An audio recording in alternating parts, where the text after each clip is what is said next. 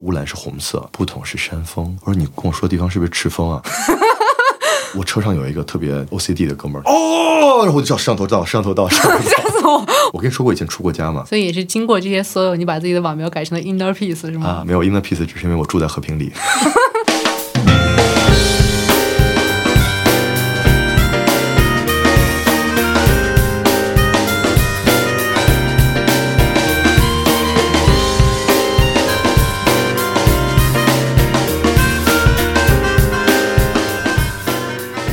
嗨，大家好，这里是深夜谈谈的播客网络旗下楼上两位，我是你们主播张爱琴。今天的嘉宾是被我薅过来的，请这位网红朋友们来了，想要给大家聊聊旅行。嘉宾跟大家打个招呼，呃，嗨，我是今天被薅过来的嘉宾啊，我想就叫我 inner peace 吧。不是为什么我总觉得你的声音不是这样子的呢？但我现在声音就是这样，有可能我昨天喊多了，我这一天。我上次见你一年之前，一年之前跟一年之后不是一个人的感觉。也有可能我在泰国待了太久，因为我今年在泰国待了六个月，所以口音可能带有淡淡的泰国色。但是你会说泰语吗？大家好，我叫 Inner Peace，用泰语来介绍一下。s a w a d i club 红车 inner peace cup。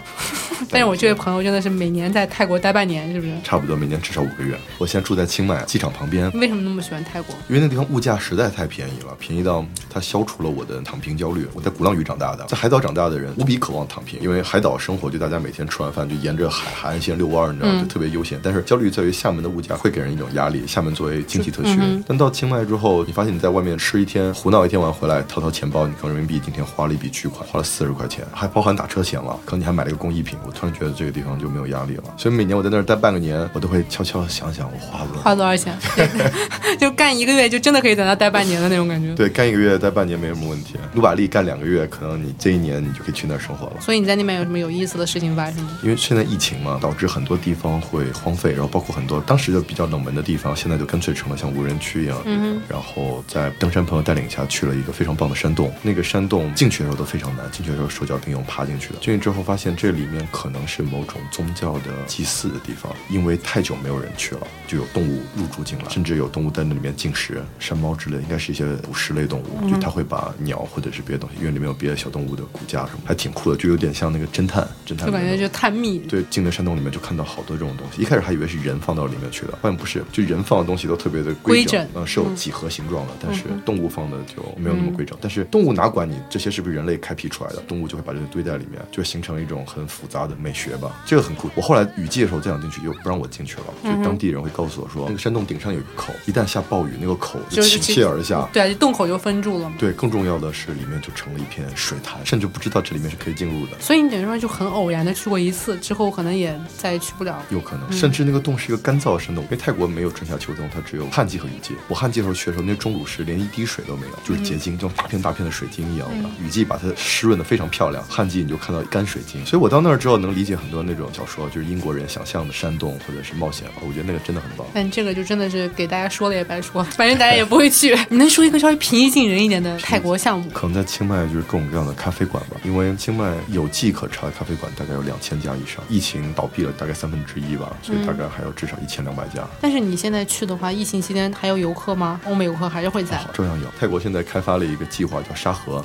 Sandbox。比如说，现在普吉岛开放沙河计划，就是岛上的每一个居民，政府强制给他们打疫苗，打完之后，这个岛就开放了。我们游客，比如说你想去泰国玩，你进这个岛屿你是不用隔离的，就像主题乐园一样，就是一个疫苗版的迪士尼。他们可能要开放四到五个城市做沙河，在这个范围内，你是可以完全自由活动的，因为这里面所有的人也都打过疫苗，也都做过检测，都没有问题。对，甚至他们定期需要进行检测，很好玩。想象它就像某一款游戏一样，就是你去到一个理论上你应该在隔离状态下的城市，嗯，这个城市完全和外界是封闭的，但是里面的人都感觉好像一切都没有发生过的那种感觉。对他们就像什么都没有发生。照常有小卖铺，照常有商店，照常有渔民，他们该干什么干什么。和外界的疫情反正是什么都没有关系了，西部世界，如果当地再玩大一点，也许可以搞个跟西部世界一样的地方。那就也不用了吧。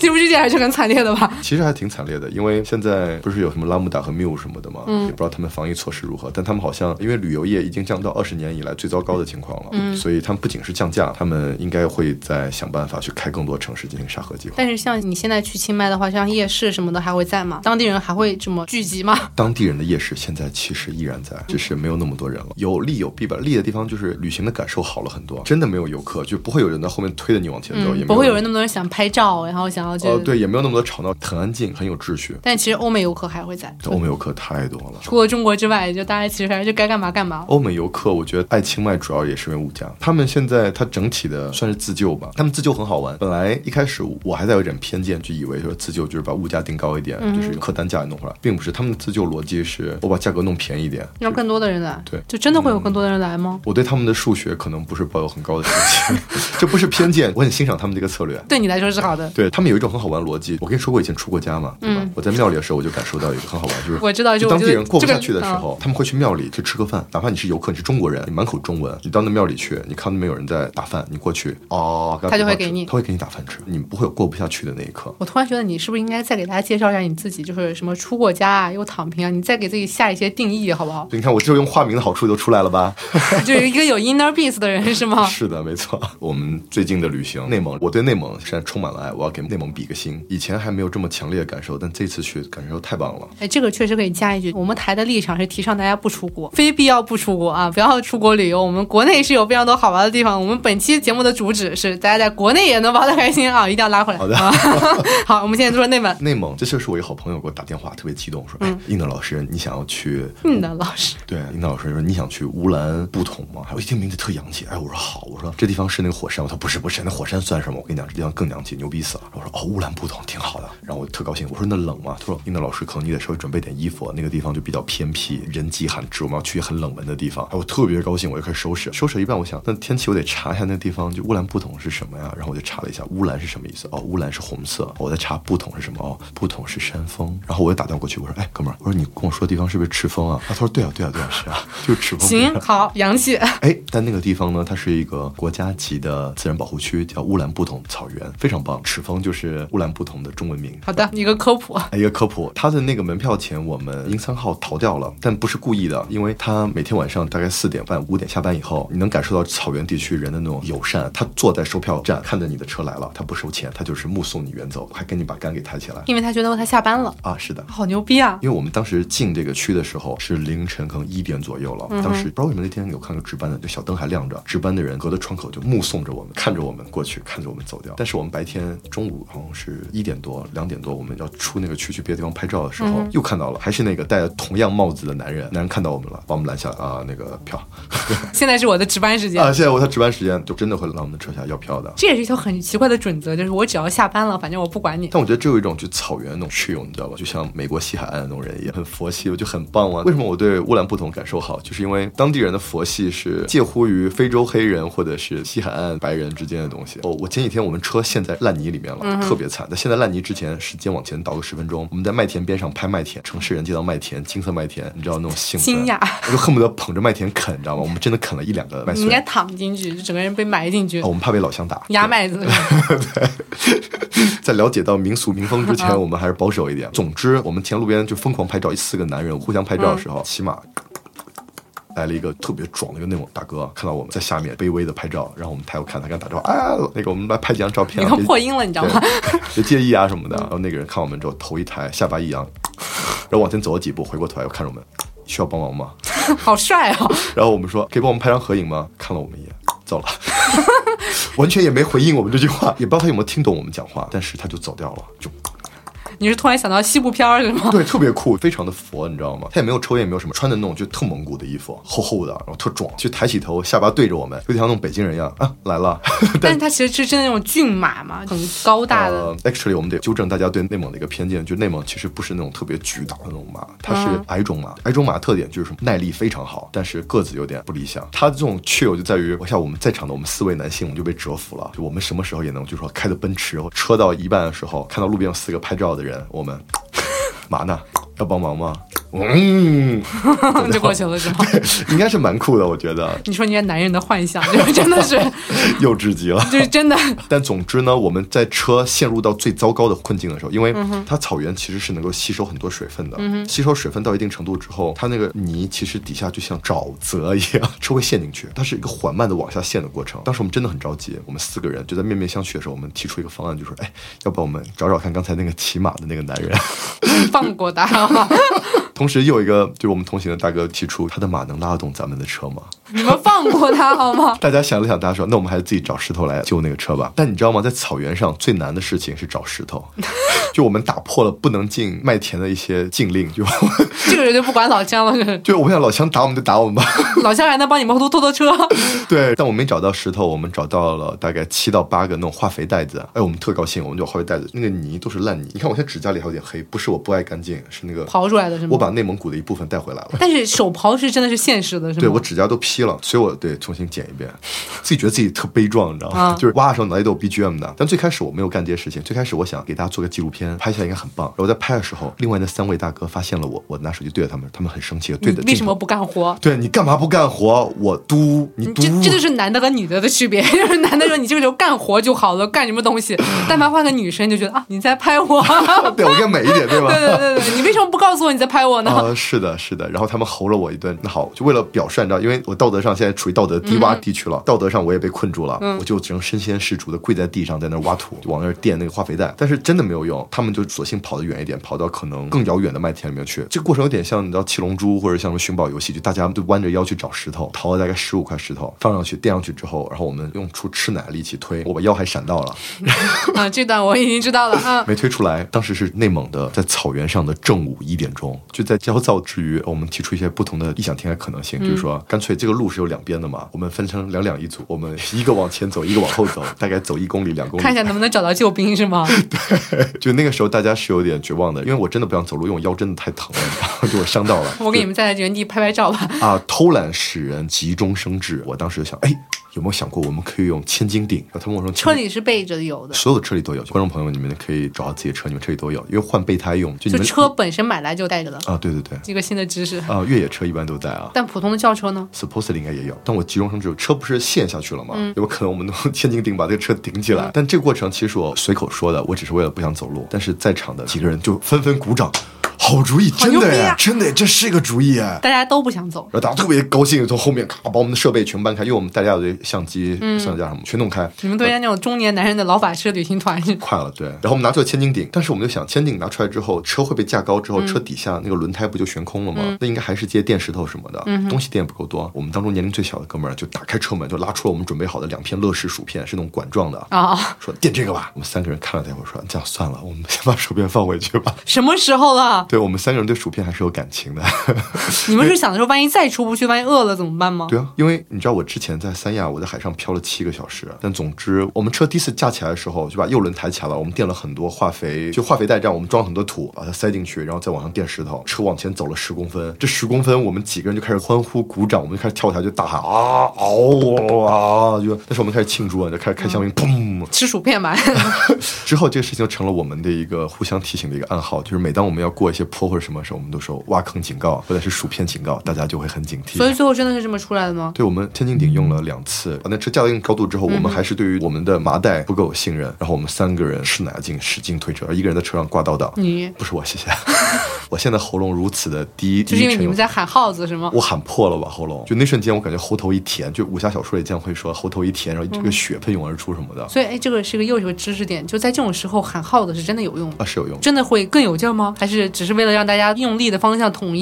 某种程度上来说，我们的耗子基本上是由污言秽语组成的。当 你在污言秽语，想到那个今年奥运会羽毛球，哎，就是这意思。对，当人类在污言秽语喷发状态下，能够迸发出一些砥力内在的力量，那一刻我们的砥力就被觉醒了，硬是把车给推出来了。真的，就我们四个男人抱在一起，抱在一起这过程是很没问题的。但尴尬的是，抱完之后大家不知道谁先松手的那个时候，就是气氛是有点微妙的。抱完之后大家就啊啊牛逼，然后我们沉默了一会儿，默默的在各自假装什么都没有发生过。对，我们就松开了。对，这过程很棒。所以我们回到旅游吧。对，我们讲讲内蒙有什么好玩的。乌兰布统，我认为最好玩的，因为现在是淡季，现在应该一定有点冷了，对不对？每天最低温度应该是在零下，最高温度大概在二十七八度，就温差。差很大的那啊，种。将近二十度的温差，在这种温差之下，树林就会由于海拔不同，就会有不同的颜色。比如说五彩山，它在最顶上发黄，次一级发红，最下面是绿色的。随着海拔的分布，它就能看到不一样的颜色的山脊。尤其是牧民在这个时候是非常放松的，因为他们这时候没有合影的压力。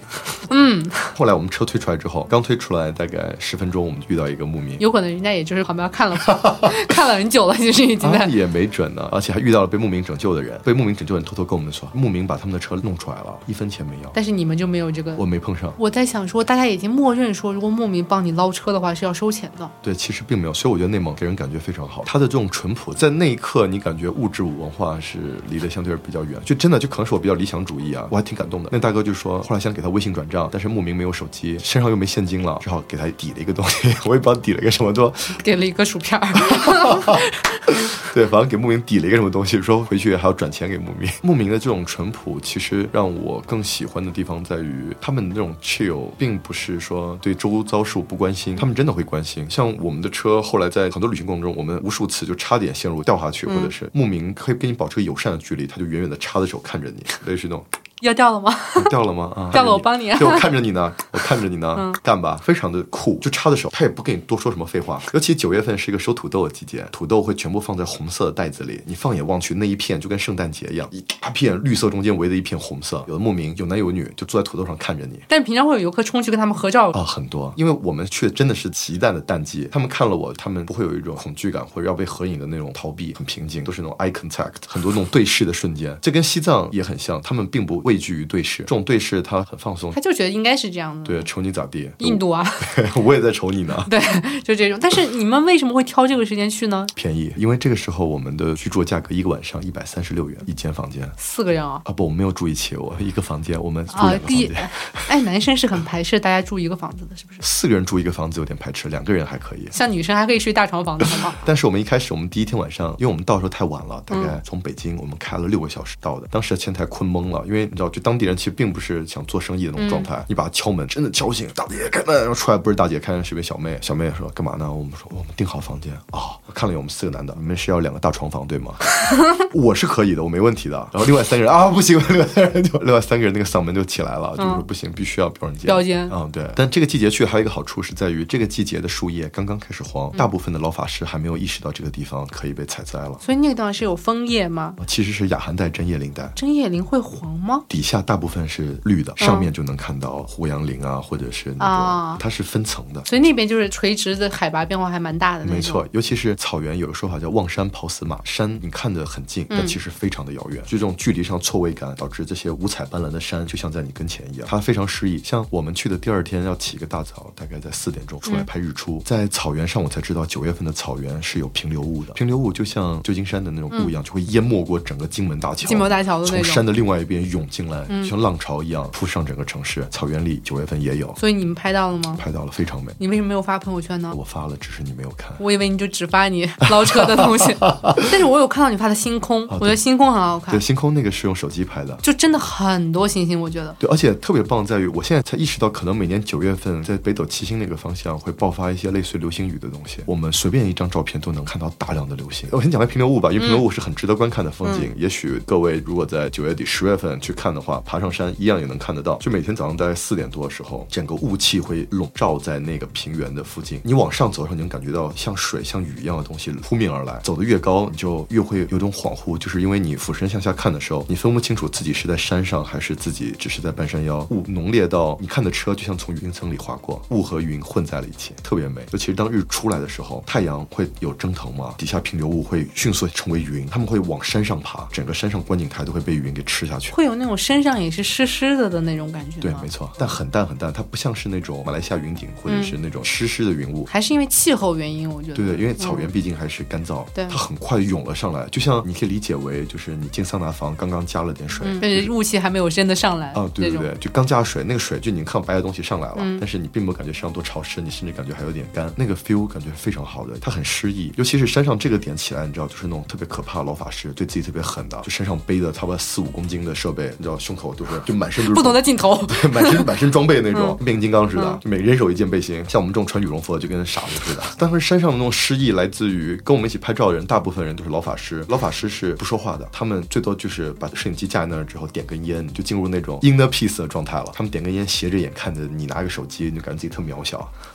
就有一种 你们这些年轻人啊，就没什么好交流的。对，草原除了平流雾以外，还有很吸引人的一个是自驾游的嗯特点在于，因为草原是好多围栏组成的。草原很好玩，就它和海洋不同，海洋是一个纯开放、公开的地方，就你想划船，你想划去哪划去哪，掉到海里去，代表遇到鲸鱼或者怎么样，它是一个相对而言自由度更高的，但草原不是。莫名会画片吧，就对，这种。而且画片之间都会有一些很奇妙连接点，你总会在一个稀奇古怪的地方看到一个小门，他们会给自己在一些很隐秘的地方留一个门，那个门都是由木棍子插起来的，需要把木棍拔出来，推开，把车开进去，再把木棍插回去。但是其他的连接处是铁丝的那种吗没？错，所以有一个乐趣在于，就自驾过去，你要寻找一个入口。牧民会把什么地方定为它入口，其实蛮有趣味的。所以你发现什么规律了？很好玩的是，有一家牧民，他们把所有的出口都定在一个朝阴的面，很冷的面。为什么呢？我觉得可能他们家养的羊喜欢吃阳面的东西，它定在阴面就应该估计是怕东西跑掉，但代价就是阴面那个草就特别长，好处就车辙子看不见，别人不知道那儿有路。他自己知道，也不会有什么来骑。着马过去，他自己很清楚那个地方有路。我们经常会草原上看到莫名其妙看到这个地方，哎，这人怎么进来的？其实就是他在一个奇怪的地方找到了一个后门。哎，但是我也很想问，草原怎么辨别方向啊？不能，所以这个很要命。幸好我们有比较有经验的司机，我们一起来四个哥们儿，然后有一个来踩过点，他下车的时候就先定了一个位置，很感谢他这个事情，因为我们进草原之后发现草原有很多小丘陵，翻丘陵以后人的方向一下子就失去了。有一个高低过去，然后包括有遮挡，什么就看不到了。哦，对，你会有种错觉，就是它相似，尤其大面积都是绿，都是牛羊马的时候。就跟潜水似的，其实那个环境你不熟悉。是的，我以前一直觉得在陆地上是不会出现这种情况，但这次真的出现了。第一天如果他没有做记号，我们爬完山可能直接就社死了，可能就需要跟牧民求助了。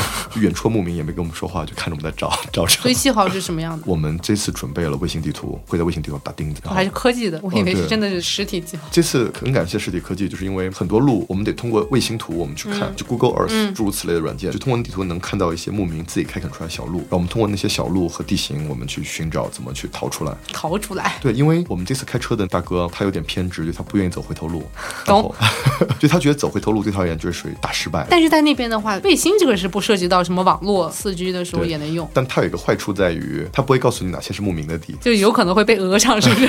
在这一点上，我们都担心过，但是我们这一次，很多人都会问我们说会不会被讹，并没有。你找别人过去拔他麦子，欺负他家马、牛、羊什么的，其实他不会对你有什么。还是好人多。对，特好玩。就我们回来的路上，那天我们经过了一个牧民赶羊，那个羊从我们的路上走了过去。我们是在他们家牧场里开的车，他在自己家牧场里赶羊去吃草呢。他看到我们之后，他感觉有点被抓包了，因为车开在人家牧场里嘛。然后那牧民缓缓地掏出手机来给我们拍了张照片，我也要发个微博，今天有人进入了我们家的牧场，那感觉还挺好的。牧民在很高的地方，他背着光，就我们也不知道他脸上的表情，完全看不见。然后我们车停在那儿了，我们在等那个羊经过，因为羊挡着我们路了，看他就把手伸向腰间，那一瞬间掏枪是吗？就是克林特·伊斯特伍德啊，什么约翰·福特在那一刻灵魂附体。你真的西部片儿看太多，我跟你说，他就把他的右手放在他的腰的右后侧，抽出了一个 iPhone，不一定是 iPhone，可能抽出了一个 vivo 或者一个国产手机，对着我们。你是当时那一刻觉得自己变成了风景吗？就是席慕容的诗吗，桥上的什么我在看风景。你当时真的有这种想法吗对啊吗，？因为很棒，因为我们和羊在一起，那羊是他家的羊，特别可爱，而且我们还跟着羊一起喊，就是咩 是吗？啊，对，我们跟着羊喊了半天之后，我们才发现羊的主人也在身上看着我们。就自己在里面闹闹闹闹半天，就妈妈在这里，就这种感觉。对，因为我们可以看到羊的时候，我们是顺着山阴过来的，然后我们看羊在路过的时候，我们注意力都在羊身上，是绵羊吗？对，特别可爱，软软的那种屁股。会一堆儿一堆儿的，啊就走路的时候你看它屁股蹲蹲蹲，而且这个季。节应该也没有剃毛，对，特别可爱，而且山羊真的会蹦，就他们会两个脚对对对往前一伸，嘣落在地上看你一眼，好几步再再一跳落地再看你一眼。而且我一直觉得羊的脸是会笑的。对我其实很喜欢那个部分。当我们注意到就是牧民把手放在右后侧的时候，你不要提这个，就车里的气氛一下子就有点大家很安静，你知道吗？哇我们当时都想着微信支付了。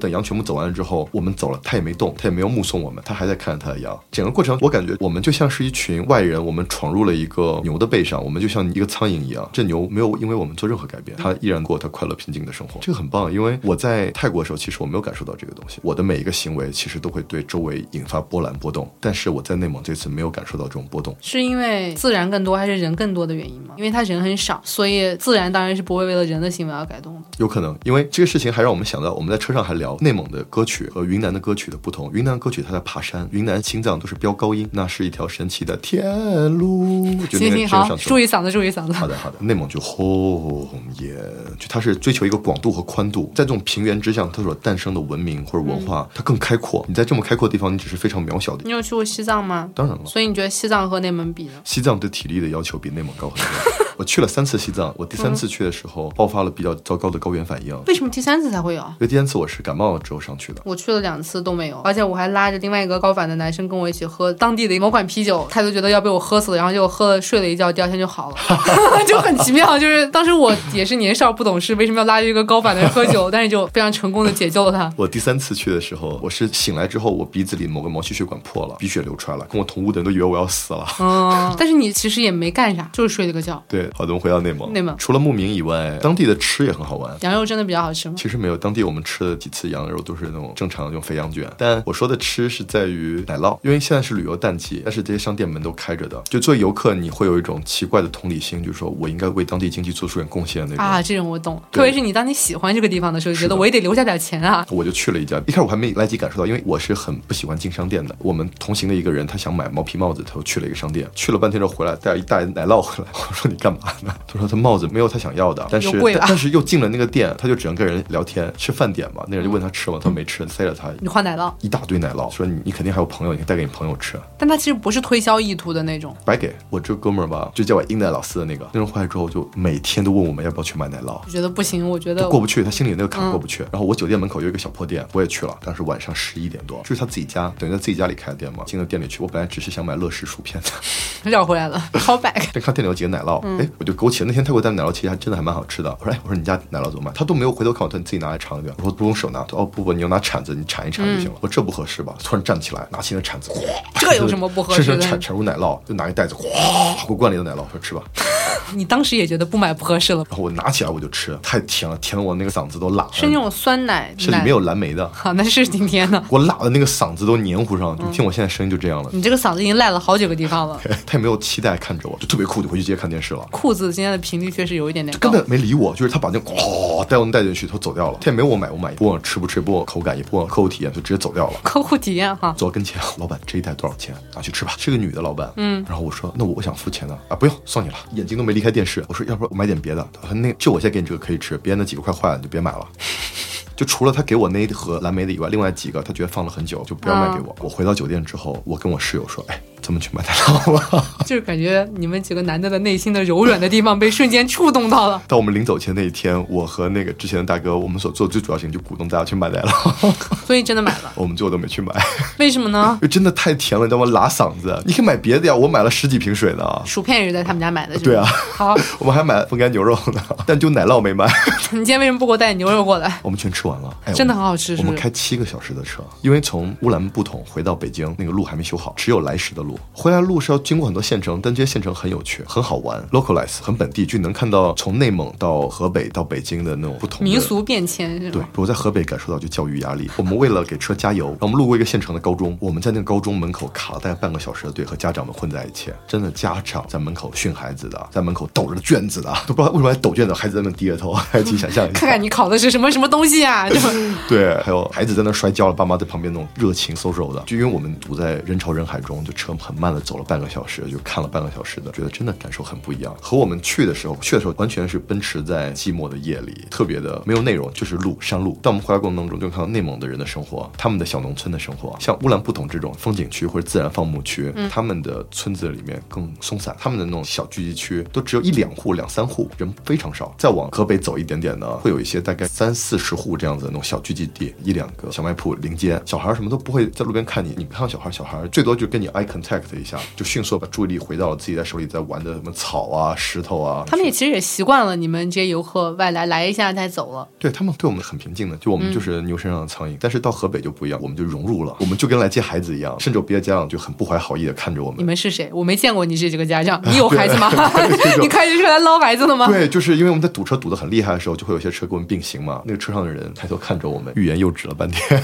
就我没见过你们，而且因为他们那个小地方是不是大家也很熟？特别是学校就附近。对，我相信嗯大家很熟，但是到京郊了就完全不一样了，一切就像进入了一个齿轮一样。京郊的高速，京承高速最左侧限速是120一百二，中间是一百，大家在非常规矩的卡最高时速一百一十九或一百一十的速度往前走。但是在内蒙，嗯而且车也多起来了。嗯，但是内蒙和河北的境界，因为它没有限速的地方，其实不是没有限速，路况在这儿，你也高到哪去？嗯，那边是不是也没有摄像头啊？我车上有一个特别 OCD 的哥们儿，就他会哦，然后我就叫摄像头到，摄像头到，就每当他突然叫的时候，我就条件反射，哦，刹车就踩满了。所以这趟过程就我们四个人分工还挺好的，有负责 OCD 的，负责 chill 的，有负责同理心的，就很多，大家都做得很好。这趟行程我觉得跟有强迫症能出来玩特别好，就是他们的强迫症会逼着他们做好一计划很多，对，而且当计划出现变化，比如车陷到土里的时候，就他会跟自己较劲他会捶自己啊啊啊！然后你在旁边拍照。啊对，然后他看到我在拍，照就会吼你快干活，不啦不啦不啦。所以你是怎么变成这样子的呢？我觉得在泰国躺平很有帮助。就泰国人很喜欢说江英英嘛，peace and love，就他们那种平静对我帮助特别大。我觉得我以前也是个比较焦躁、焦虑的人。所以你之前不是这样的，但你之前出过家哎。对啊，你知道鲁智深吗？好，出家这个事情，它对我最大的磨练，其实并不是说在宗教意味上什么进步，而是我能够和自己相处。因为那个庙的一个要求就是止语，不能说话。你想象一下，我这么话痨的一个人，维持了这么长一段时间不跟人类多久啊原计划是二十六天，但是我只待了十三天我就出来了。但那十三天时间里，我是完全没有说话，除了跟我师傅说话以外，跟我说话给我使个眼神，我都当做没看见。但一般人管十三天的这种也不叫出家了，就是修行啊，禅修。啊，禅修。对，但禅嗯修不剃头发，不剃眉毛，我当时连眉毛都剃光了。那你为什么去呢？因为我对我当时做的行业有一些质疑，那个时候我改去做播客，可能我就不一样了，对吧？对，那你就可能更穷了，确实可以应该在 应该在泰国好好活着，整个播客行业哪有赚钱的呀？可那时候我反而焦虑了。对啊，你就再也没有办法出家来了。总之，我当时就是对我的行业的质疑和不信任到的一种某种顶峰，然后我决定我停一停停一停，是完全踩刹车那种。因为去庙里手机都得交出去，我就跟所有人失联，包括父母在内。这种失联的过程会给自己一个独处的时间。所以你是逐步变得平静。它蹦出来的逐步，它是一个断崖式的。我其实并不能平静。我刚出家，就是刚把头发、眉毛什么全剃掉，那前三天痛苦吗极痛苦。第一天想的全是工作，因为出家每个人是住单间，洗了冷水澡，哗，一边抽一边抽自己耳光啊！不要想这些了，心平气和。然后第二天开始想的全是感情问题。不停的复盘，甜蜜的、悲伤的，让自己尴尬的、脸酸的全有。洗澡啊，你完蛋了！不要再想了啊，不要想。第三天想的全是爸妈和家人，你没跟他们说吗？他们知道，但是他们啊，毕竟也是没有联系了。他们会关心我吗？他们知道我在庙里的一切之后，他们会怎么回应啊？然后再疯狂的冲自己，冷水冲完之后，突然知道冷水澡安排是有什么意义的？第四天我就找师傅去了。但我英语也不是太好，不是太溜，反正也带了在哪呀？在清迈啊。啊，在清迈。总之，我就跟师傅就聊天去了，就类似于师傅啊，你今天给我布置的功课我做不完了，这一天给我布置功课，其实我都做的不是很好，我杂念很多，我觉得我是不是不适合出家，要不然就让我还俗得了。师傅就是类似于就跟我讲了一下，你现在把手机交了，来庙里不说话，最重要的事情其实让你学的并不是什么大道理，是让你学的是跟自己相处。然后我说你跟我讲的这话是挺对的，但是这是空话，你知道吧？我听不懂。正确的废话你对你给我讲点实的。师傅说行，那你跟我讲，你为什么每天打坐做不到我功课要求的时间？我说我英语不太好，我给你描述一下，是因为我大腿这根筋。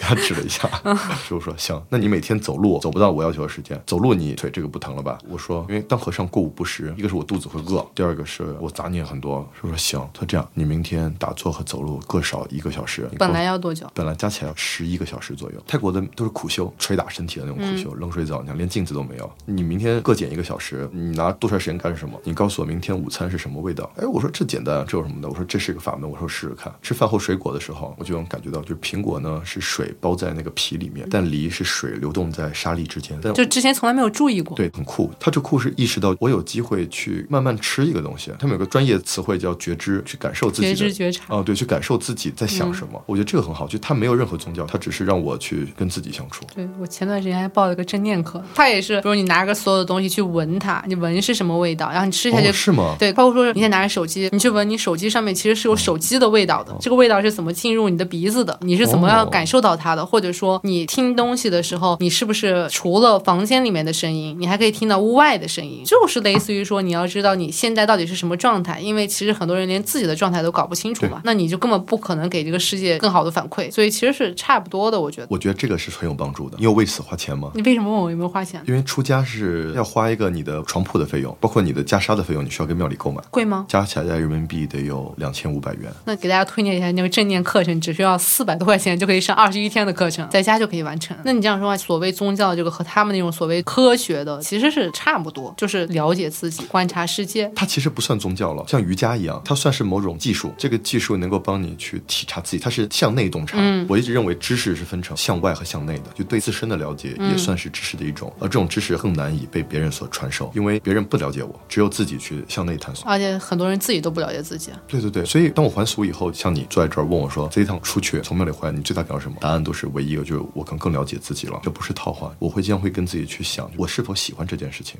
我是否喜欢这个人，今天我吃的是否高兴，对自己的真实会有帮助。所以也是经过这些所有，你把自己的网名改成了 Inner Peace 是吗？啊，没有 inner peace，只是因为我住在和平里。